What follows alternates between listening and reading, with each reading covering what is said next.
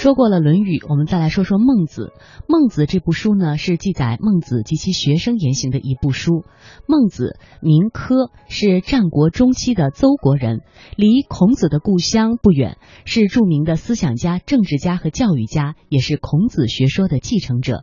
和孔子一样，孟子也曾经带领学生游历了魏、齐、宋、鲁、薛等国，并且一度担任过齐宣王的客卿。接下来我们将听到的是文化学者范增为我们谈到的孟子。这孟子在中国人里面特别的有影响，有很多人说，哎，孟子对我的影响都超过了孔子。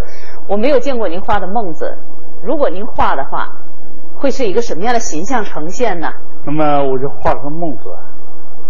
很和蔼的看着个小孩，而小孩呢，很和蔼的看了一个和平鸽。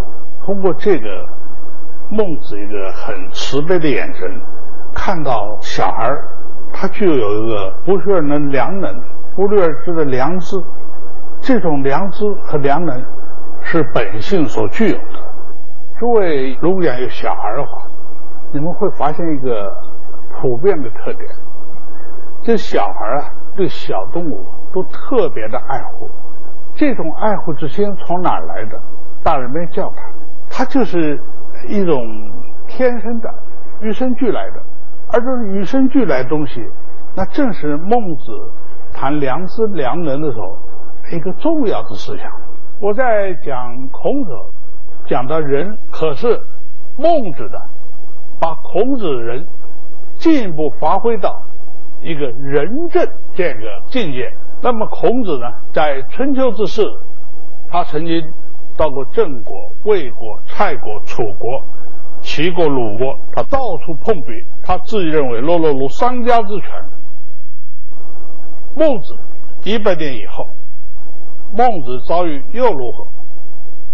孟子遭遇呢，比他要好一点。像当时齐宣王曾经。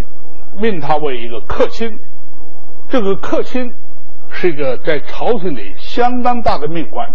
可是呢，齐宣王认为他的话有点迂阔，死脑袋瓜，一根筋，就想到仁，就想到义。你讲的和我们实际上的斗争没什么作用。当时孟子深深感到，在一个战国的乱世，帝王所关心的是合纵连横之说。而不关心实施仁政。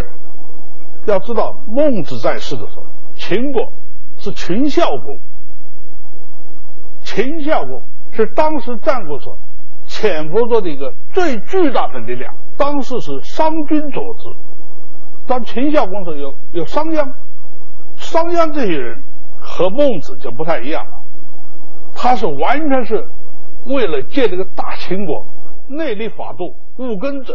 修首战之具，就帮助秦孝公立法。孟子他在秦国这些国家里面，他能做到像商鞅这样的吗？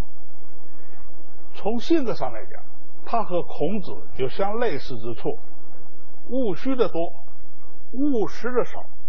所以呢，皇帝认为他们迂阔，可他讲的道理呢，却是商鞅讲不出来的。又是讲人类心灵的。